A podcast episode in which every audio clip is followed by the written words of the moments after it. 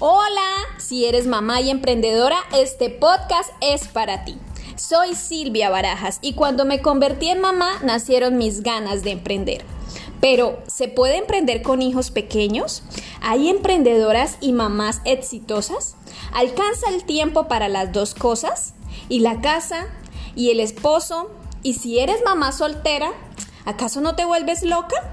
Acompáñame en cada episodio a aprender un poco más de este retador pero hermoso camino. Mamá.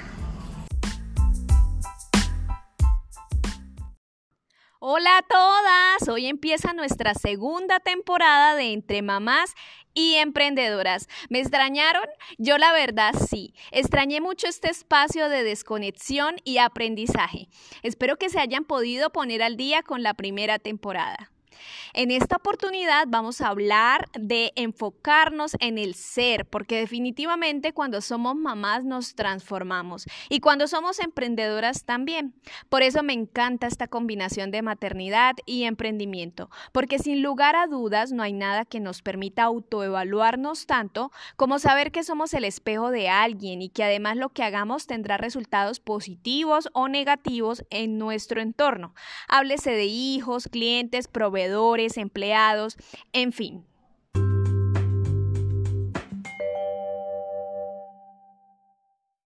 La invitada de hoy me encanta porque es un ser excepcional. Ha sido muy importante en la red de mamás activas, pues desde siempre nos ha acompañado y ha liderado varios procesos de crecimiento a través de su conocimiento y su formación como coach. Algunas ya la conocen. Se trata de Marjorie Maldonado, administradora de empresas, coach profesional y de equipos, certificada en neuroherramientas y mentora de mujeres, mamá de dos hijos, emprendedora y ama de casa. Vamos a darle la bienvenida.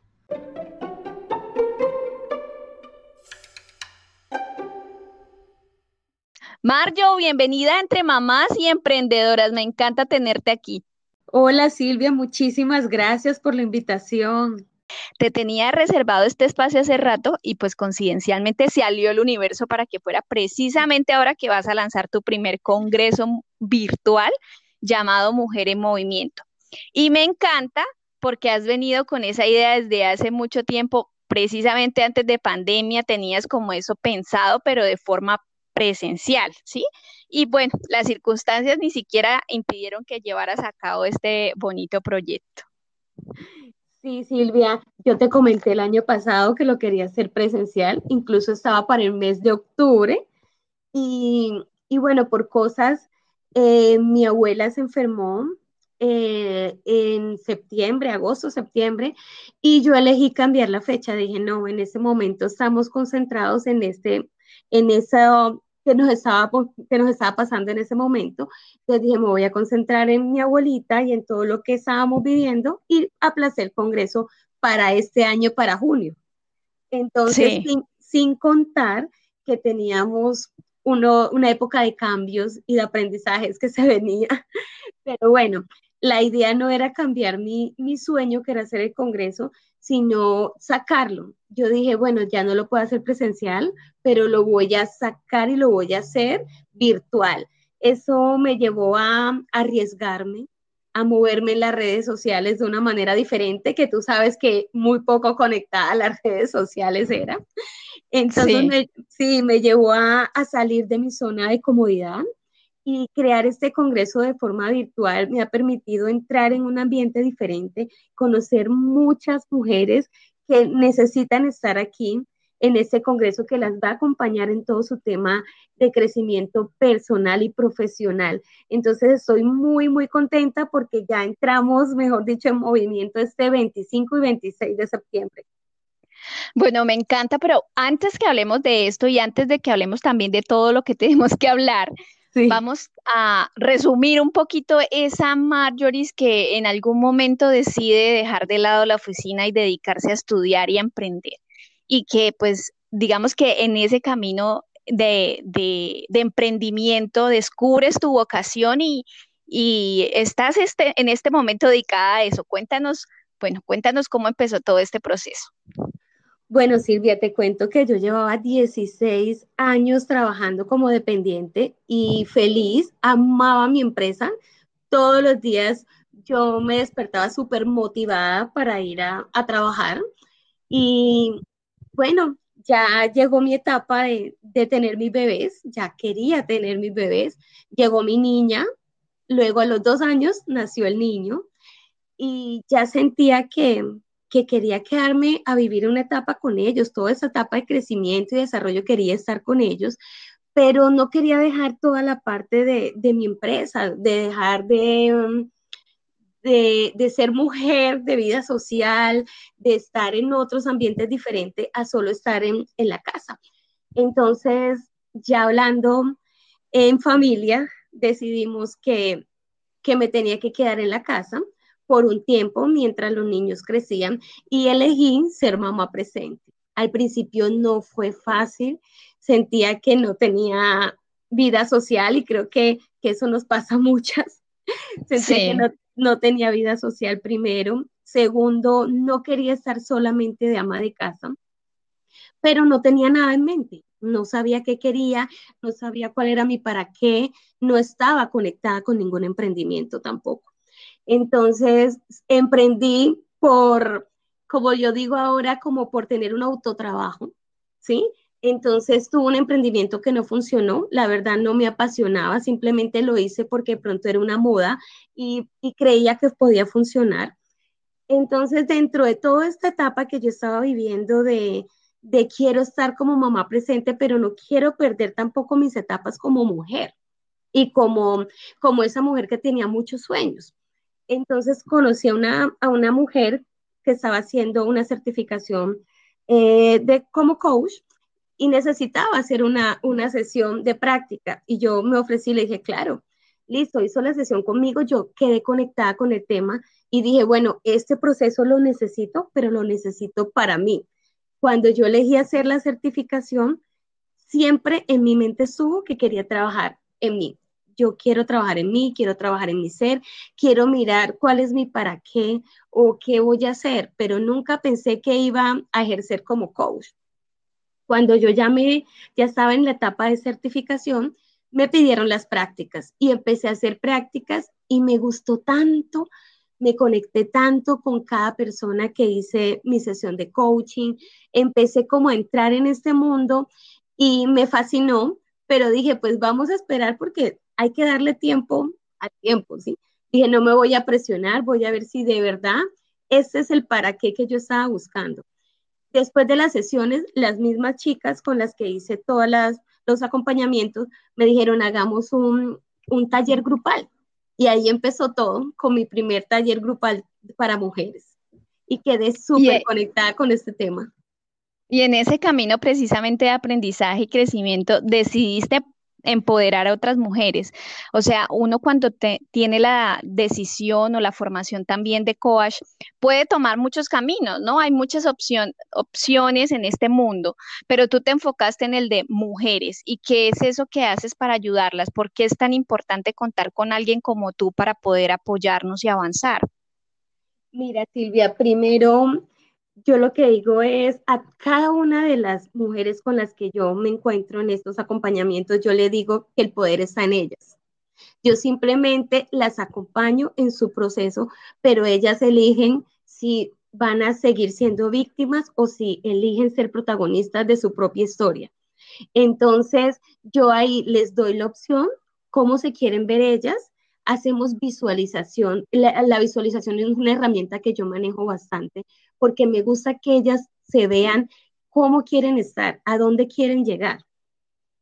Y, y de las herramientas que yo uso, la gratitud, porque lo he verificado, el agradecer te conecta de una manera diferente con la vida, con las personas, con toda tu parte espiritual. Entonces, yo digo que me elijan a mí para un acompañamiento, simplemente es una compañía en todo el proceso, pero cada una se hace responsable porque es un autoliderazgo. Cada una se hace responsable de agradecer, de aceptar y de entrar en movimiento, que esos son los tres pilares que yo manejo en Soy Mujer con Visión y Poder. Sí, precisamente hablando de todo esto que me estabas diciendo, yo fui la que empecé conmigo misma para poder enseñar. Has sido tú exactamente eso, ¿no? Claro ejemplo de, de cómo has ido autogestionándote, eh, permanentemente capacitándote, usando tú misma esas herramientas que te han enseñado.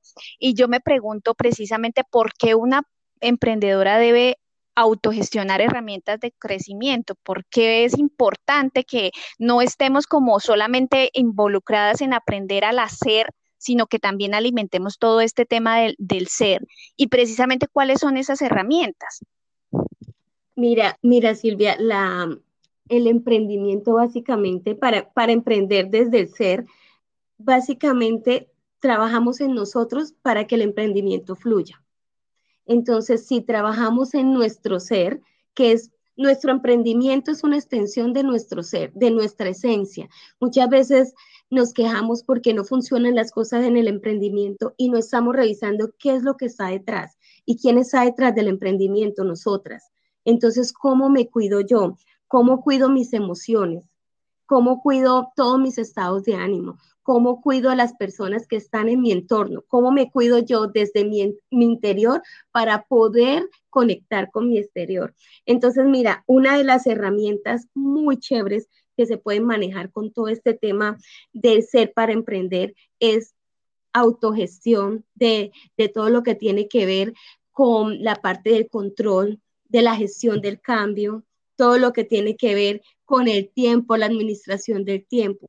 Mira, Silvia, si nosotros no administramos eficientemente nuestro tiempo, no hay, no hay emprendimiento que funcione.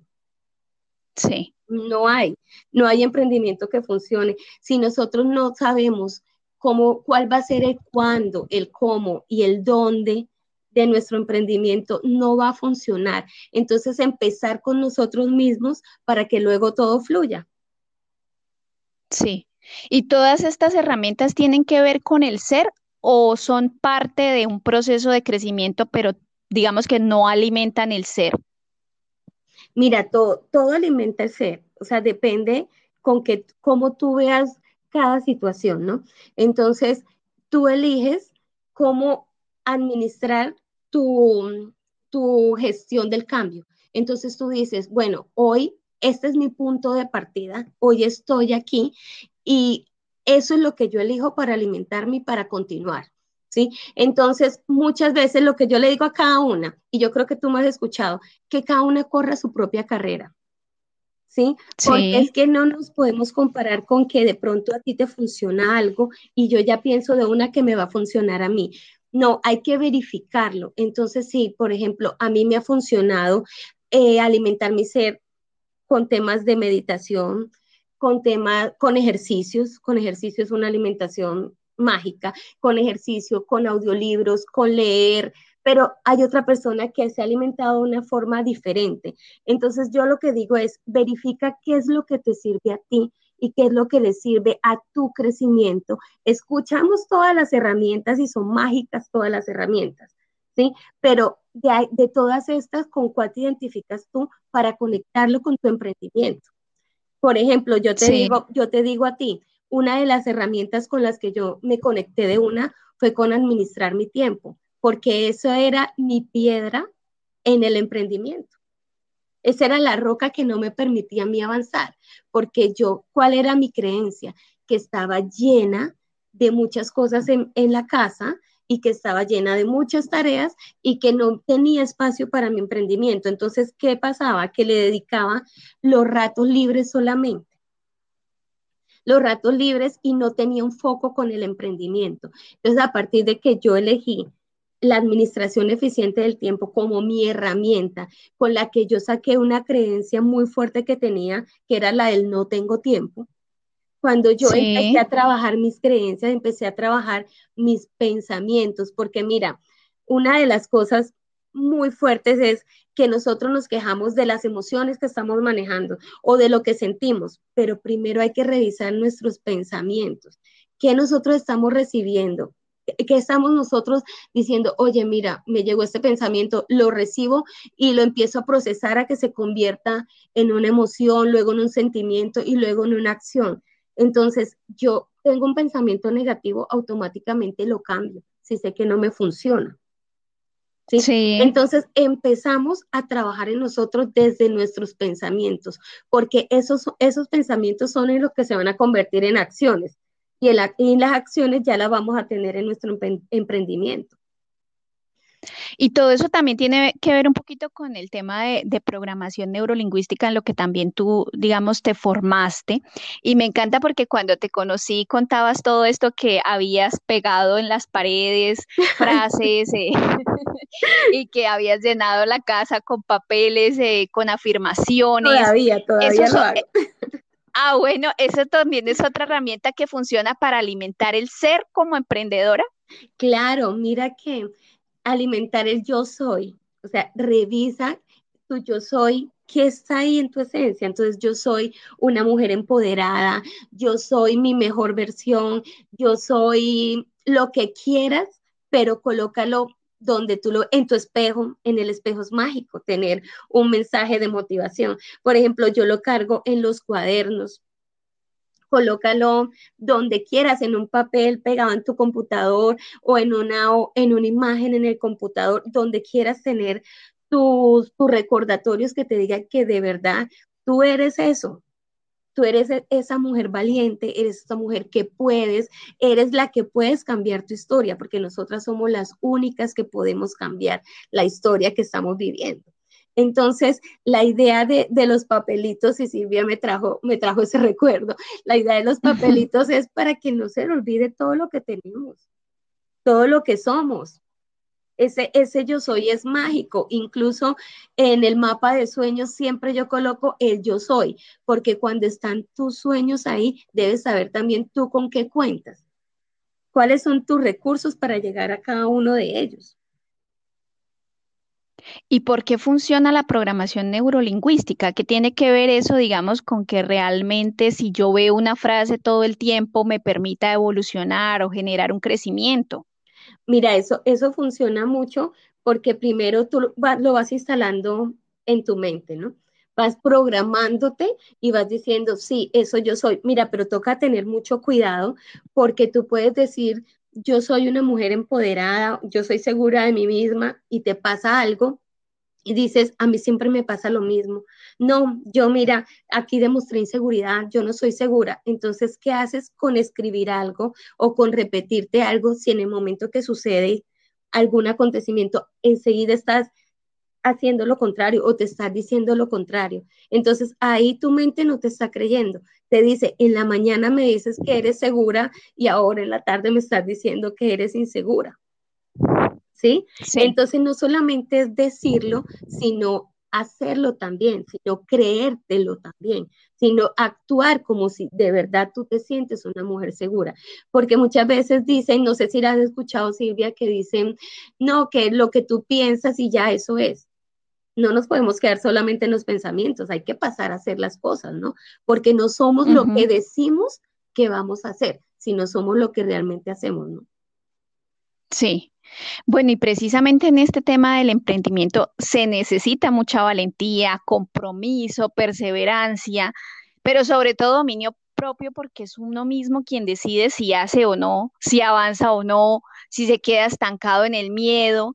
Cuando uno es emprendedora de verdad, de verdad, se da cuenta que tiene que ser muy arriesgada en todo sentido, incluso estar dispuesta a perder dinero y también a perder tiempo solamente por el simple hecho de aprender. Y en este, en este tema quiero preguntarte algo a ti y de verdad me encanta que tú lo respondas y no solamente lo respondas desde el proceso de que ya lo, lo has vivido, sino también como por todo ese aprendizaje de, de soltar esos miedos que también, y gracias a que te conozco y he compartido contigo muchos procesos, me he dado cuenta que de verdad pones en práctica lo que tú haces. En algún momento tenías miedo de, generar, digamos, eh, este tema de las agendas tan bonitas que vendías y me contaste, ¿no? Eh, tenía miedo porque cuando yo vi esa caja llena de agendas, yo dije, no voy a poder vender, son muchas agendas, pero te lanzaste, hiciste una inversión alta y te arriesgaste con ese miedo. Entonces yo pregunto, ¿cómo se quita ese miedo? ¿Cómo se quita ese, ese pesimismo? No sé, ¿hay alguna herramienta que sirva? Mira, Silvia, sí, tuve mucho miedo, la verdad. tuve mucho miedo porque pues es algo adicional, ya era tener un producto físico y, y, lo que yo tengo es un servicio, era ya tener un producto físico y era venderlo de una manera diferente. Entonces, sí, tuve mucho miedo, pero cuando llegó esa caja y tú ves ese planeador tan bonito que quedó como tú querías y que eso era lo que tú querías comunicarle a las mujeres, de que se programaran de una manera diferente, yo dije en ese momento, no, me voy con el miedo. ¿Sí? Me voy con el miedo porque ahí tú, tú eliges si te quedas paralizado o si el miedo te mueve. Entonces, finalmente el miedo siempre va a estar con nosotros y es una delicia que esté porque también nos impulsa. ¿Cómo se convierte en impulso? Porque a veces siento que para unas en realidad se convierte en, me quedo aquí porque si me lanzo el miedo no me va a dejar avanzar. Mira, Silvia, yo te puedo decir que lo que he verificado es que a mí me ha impulsado es por las ganas y por mi propósito, que pueden más las ganas de sacar, por ejemplo, el planeador y de llegar a muchas mujeres y mostrarle que sí pueden programarse de una manera diferente. Y pueden más las ganas que el miedo, puede más el sueño y todas tus metas y todo lo que tú te has trazado que el miedo. O sea que realmente está ligado esto de tener un propósito claro para poder avanzar, porque si no hay un propósito y, tenemos como las ganas de hacer las cosas y entra el miedo como que ahí nos quedamos porque pues como no es tan fuerte el propósito ni las ganas. Sí, mira, incluso te cuento algo, Silvia, con el tema del Congreso. Cuando decidí sacar la publicidad, recibí como 15 mensajes diciéndome que ya podíamos salir todos y que mucha gente nos iba a conectar en al Congreso. Y yo dije, Dios mío, ¿será que sí? Debo sacarlo o no, y me da como ese miedo de, no cumplir con las expectativas que yo tenía. Entonces dije, no, yo lo voy a hacer porque simplemente ya es algo que tenía programado, lo quiero hacer, muchas ganas, mucho amor hay en ese proyecto y definitivamente me voy con el amor, con el amor que tengo por lo que estoy haciendo. Entonces elegí sacarlo y dije, sí tengo miedo, incluso el miedo permanece siempre en los proyectos y es bienvenido porque nos da como esa sensación de que saca tu máximo potencial. Y también de, de, emoción, porque dicen que cuando uno deja de sentir miedo, como que la cosa ya no es tan bonita como, por ejemplo, un artista cuando se para de frente a su público a dar un concierto. Dicen que siempre tiene que sentir miedo porque si ya no siente nada, como que ya no ya no produce lo mismo, ¿no? No como que no está esa sensación ahí latente de qué emoción, de tengo miedo. Hay que volcarlo como por el lado positivo también. Sí, incluso, incluso cuando está el miedo, listo, decimos, y reconocer que tenemos miedo, porque es muy bonito reconocer que está el miedo porque muchas veces no le damos nombre a las emociones, sino, ay, siento algo raro, o a veces no, que es un mal presentimiento, no, es un miedo y es un miedo porque voy a lanzar un nuevo producto, es un miedo porque creo que no voy a cumplir con las expectativas de alguien, es un miedo por decir por qué y decir, listo, tengo miedo por esto, pero muchas veces los miedos son de algo que te pasó o de algo que está en el futuro. Y si tú lo ves, no es nada de tu presente. Entonces también el miedo lo empezamos a, eliminar o a bajar si disfrutamos el presente. Total, totalmente de acuerdo. Y bueno, y si hablamos del ser, yo te pregunto a ti, ¿tenemos que ser para hacer o podemos primero hacer y luego ser? Para ti, ¿qué es primero, mejor dicho, la gallina o, o el huevo? no, Silvia, para mí total primero es ser. Primero, primero es ser porque lo que yo te digo, desde ser es donde sale la esencia de tu emprendimiento. Yo no sé si a ti te, creo que tú lo has visto con tantas emprendedoras que, que están en mamás activas y que pasan por mamás activas. Tú ves en su marca, tú ves a la emprendedora.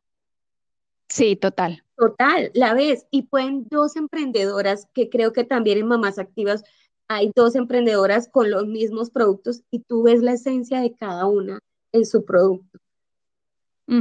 Porque ahí están ellas, ahí están ellas. Entonces, para mí primero es trabajar nuestro ser, estar nosotras conectadas con nuestro propósito de vida, conectadas con lo que nos mueve, revisar nuestras emociones, estar en, tranquilidad con nosotras mismas, consentirnos, porque entonces no todo es emprendimiento, sino consentirnos.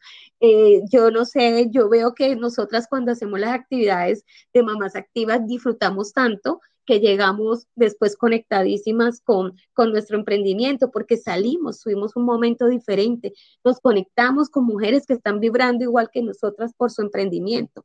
Entonces, alimentarnos nosotros, eso hace que fluya todo nuestro emprendimiento que fluya absolutamente todo, la creatividad, que fluya también las ganas de, seguir soñando. Y precisamente de las preguntas que te hice me las dejaron ayer en la cajita de preguntas y dentro de esas preguntas hay algo también que, me preguntaron relacionado con este tema de, de consentirnos y es que decía una, ¿cómo hago cuando me siento totalmente absorbida por mi emprendimiento y la maternidad? O sea, ya como que no hay, no hay nadie, no hay nada de mí, ya solamente soy una emprendedora y una mamá y el resto como que se murió. Y eso pasa mucho. Y eso pasa mucho porque mira, ahí no tenemos definidos los roles. Ahí, ahí, ¿cuál rol tiene mamá y emprendedora? ¿Y dónde está el rol de mujer? De su vida social. Entonces, ahí, ¿qué es lo que nosotros tenemos que hacer? También darnos prioridad a nosotras mismas. Es que nosotras nos tenemos que cuidar, nosotras tenemos que sentirnos lindas, porque somos muy lindas, sentirnos lindas, eh, sentir que nos vemos bien no solamente somos mamás, no solamente somos emprendedoras, también somos mujeres. Somos mujeres que queremos disfrutar momentos diferentes al estar en, nuestra casa con los niños y al estar en nuestros emprendimientos. Y eso, y eso ahí que tenemos que hacer, sacar el espacio sí o sí. Eso, eso no es negociable, Silvia. Esos espacios con nosotras mismas hay que sacarlos. Y si hablamos de espacios con nosotras mismas, precisamente, ¿cuál serían ¿cuáles serían esos espacios o de qué manera podemos regalarnos o cuidarnos o querernos? ¿Tú qué, qué les dirías o cómo las aconsejarías en ese tema? Mira, ahí sí, ahí sí depende del estilo de cada mujer, pero para mí un espacio conmigo misma es que me dejen sola y que yo pueda de pronto meditar, escuchar la música que me gusta, hacer lo que a mí me gusta, pero un espacio a mí esos espacios, así sean de una hora, me conectan muchísimo. Me conecta muchísimo conmigo misma, con mi parte espiritual. También los, los encuentros, ahora no hacemos encuentros presenciales, pero salir en encuentro con otras emprendedoras, eso es mágico. Es mágico porque tú te das cuenta que no estás viviendo tú sola la historia, sino que otras mujeres también están viviendo lo mismo y que están en ese momento están para acompañarse, para cuidarse, para disfrutar. Y mira, y mira también, momentos con, con la pareja, momentos de, descansar, de, de, ser mamá, de ser mujer, de ser emprendedora. Si tu cuerpo te pide descanso, dáselo. Dáselo porque tu cuerpo material lo necesita para volver a recargar y salir otra vez con todo, con toda su programación diaria. Entonces, yo siento que no es negociable dejar nuestra parte como mujer y nuestra parte del autocuidado. Eso debe estar en la programación, sí o sí. De todas formas, para muchas debe ser un poco complicado encontrarse consigo mismas y yo mm. creo que realmente esto es un proceso que necesita demasiado tiempo, autoconocimiento y de verdad ganas, porque cuando uno se lo propone, finalmente encuentra como ese, esa niña interior que también, digamos, de alguna manera voy a tratar de incluirla aquí dentro de este espacio, esta temporada, porque definitivamente esto del ser da para mucho, ¿no? O sea, son muchas cosas es un, tema realmente extenso y nos hemos dado cuenta que definitivamente, así como tú lo decías hace, hace poco, eh, nadie emprende con algo que no le gusta, ¿sí? Y le va bien. Realmente uno cuando emprende con algo que le gusta, eh, no importa cuánto tiempo pase para ser exitoso, pero momento en que dice, oh, lo estoy logrando, o por lo menos esto, aunque no me está generando ingreso, me está haciendo sentir bien. Entonces, eh, la invitación es precisamente a eso, a que alimentemos primero ese ser, a que nos encontremos con nosotras mismas, a que nos preguntemos si eso que estamos haciendo nos está haciendo felices, eh, o solamente lo estamos haciendo por dinero, porque este momento de la vida tan crucial en el que estamos eh, viviendo necesita que seamos más felices, que nos, nos, sintamos más cómodas con lo que somos, con lo que estamos viviendo, eh, y bueno, alimentar esa, esa mujer para poder sacar de esa mujer todas esas cosas positivas que tiene. ¿Sí? porque si no alimentamos a la mujer, no puede ser mamá. Si no alimentamos a la mujer, no puede ser emprendedora. Si no alimentamos a la mujer, no puede ser esposa. No, que no lo podemos dejar por fuera, que es muy importante. Es súper importante. Y es un tema muy extenso, entonces lo vamos a estar trabajando precisamente en esta segunda temporada y coincidencialmente también de eso vamos a trabajar eh, en el Congreso de Mujer y Movimiento. Claro que sí. Eh, ¿Cuál es el propósito entonces de este congreso para hablar nuevamente un poquito y, aterrizar el tema? Bueno, Silvia, el propósito básicamente es entregar contenido de valor a todas las mujeres que se conecten con nosotras los dos días, el 25 y el 26 de septiembre. La idea es entregar contenido para su crecimiento personal y profesional, pero no un contenido simplemente para que ellas se queden con el texto o con lo que le gustó. El contenido es para invitarlas a que entren en movimiento. Entonces nos vamos a enfocar en que les vamos a dar un contenido, pero que con ese contenido pueden pasar a la acción que no se queden solamente con intenciones o que no se queden con el que yo quiero, sino que hagan, que pasen con sus intenciones, que pasen a la acción. Ese es el propósito del Congreso. ¿Y qué vamos a aprender en, ese, en esos dos días? Bueno, en esos dos días hay temas muy, pero muy bonitos, pero básicamente lo, que, lo primero es que nos vamos a conectar, vamos a tener una experiencia grupal mágica, entonces aquí nos vamos a, a sacar el tiempo para nosotras mismas. Vamos a sacar un espacio para divertirnos, para desconectarnos, vamos a tener temas eh, relacionados con todo lo que tiene que ver con la apreciatividad, con el autoliderazgo, con los sueños, con emprendimiento, con ventas. Mejor dicho, está súper completo este congreso.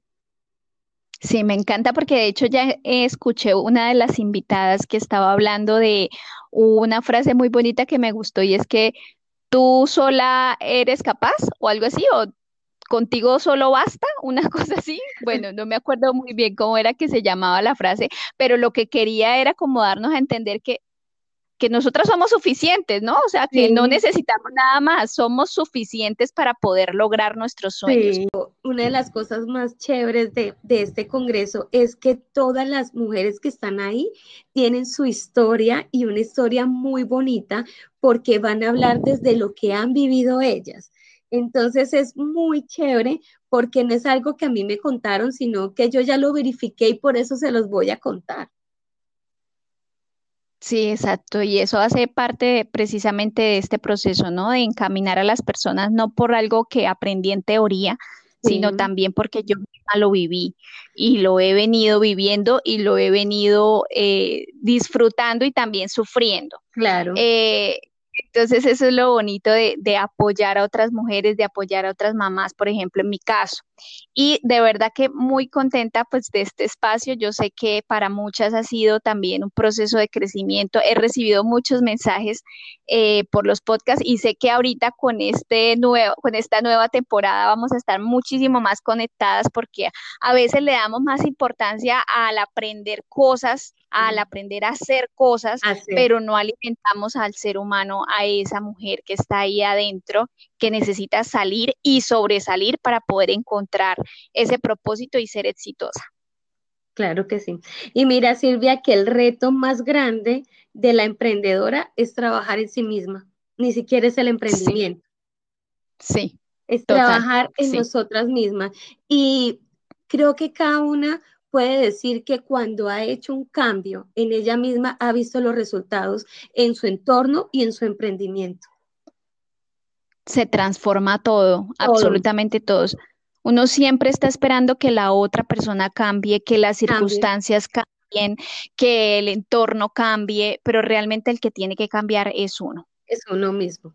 Y si la otra persona no cambia, ¿qué pasa? Debemos entrar en un proceso de aceptación, porque tenemos que aceptar que no, las personas no tienen que ser como nosotros queremos, porque ahí estamos generando un aprendizaje. De revisar, Exacto. revisar por qué esa persona es así, qué, qué aprendizaje trae para mí.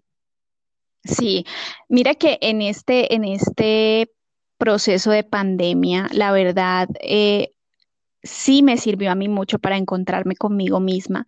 Yo diría que realmente ese encierro, eh, digamos que me ayudó a buscar dentro de mí lo que yo pensaba que estaba afuera.